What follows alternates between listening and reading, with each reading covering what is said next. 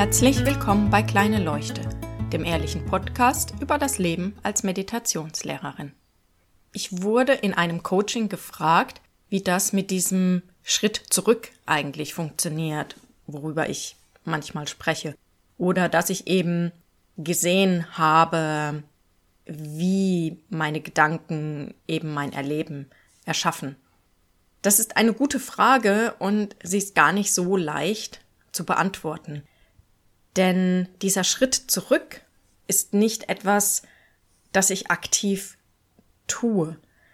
Es ist mehr so, dass da eine Pause ist. Und in dieser Pause, die ist lang genug, dass ich tatsächlich die Chance habe zu sehen, wie eben meine Gedanken gerade wild in meinem Kopf herumwirbeln und dadurch das Chaos verursachen, das ich gerade empfinde. Ich kann nicht sagen, wo diese Pause herkommt. Bewusst. Es ist nicht etwas, das ich erschaffe. Meine Vermutung ist einfach, dass ich ganz vieles nicht mehr so ernst nehme, weil ich eben jetzt schon so oft gesehen habe, dass das, was ich dachte, wahr ist, nicht wahr war, sondern eben meine Interpretation mein Denken, das sich wahr angefühlt hat, aber eben nicht wahr war.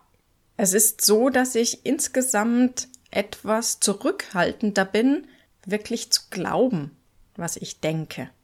Auch wenn es sich so überwältigend wahr und wichtig anfühlt. Was mir anfangs geholfen hat, war die Meditation. Denn in der Meditation üben wir genau das, dass wir die Gedanken sehen, dass wir diese kurze Pause sehen und dass diese Pause eben eine Chance hat, länger zu werden, so lang, dass wir sie wahrnehmen können. Und diese Wahrnehmung ist eben dieser Schritt zurück. Es ist also eine gewisse Übungssache. Es ist nichts, was uns einfach so in den Schoß fällt. Wie wir es üben, ist aber letztendlich egal. Wir brauchen nicht unbedingt eine restriktive Meditationspraxis dafür. Ich glaube, dass das hilft. Für viele Menschen funktioniert das auch gut. Aber es gibt Menschen, für die bedeutet regelmäßiges Meditieren eher Stress. Wenn ich das so erzähle, hört sich das so an, als würde ich etwas tun. Letztendlich ist es aber ein Nichtstun, ein Abwarten, ein Wahrnehmen, ein Achtsam-Sein. Das kann ich aber nicht wirklich kontrollieren. Das passiert.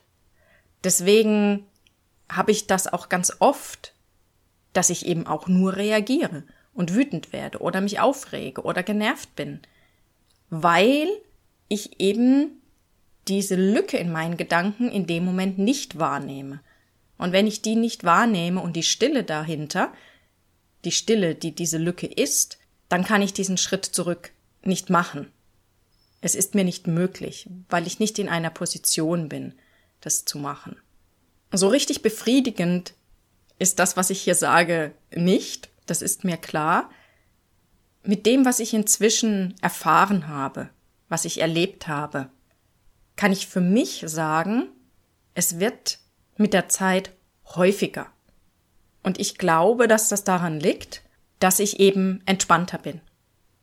Es wirbelt nicht mehr so viel in meinem Kopf herum, weil ich dieser Wirbelei einfach nicht mehr glaube.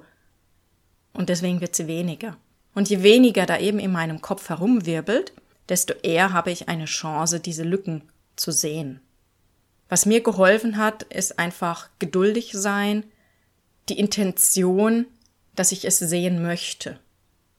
Ich glaube, wenn wir da mit etwas, ja, kindlicher Naivität rangehen und nicht mit diesem Erwachsenen, ich muss das jetzt schaffen und ich muss es erreichen, sondern einfach neugierig sein und gucken, was passiert, dann denken wir auch nicht so viel drüber nach, wie ich das machen muss. Und je weniger ich eben über etwas nachdenke, desto mehr habe ich die Chance, dass es in meinem Kopf ruhiger wird und ich tatsächlich diese Lücke sehe, die Ruhe und dadurch eben den Schritt zurück machen kann.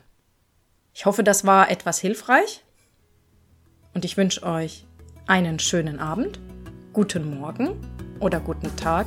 Bis bald.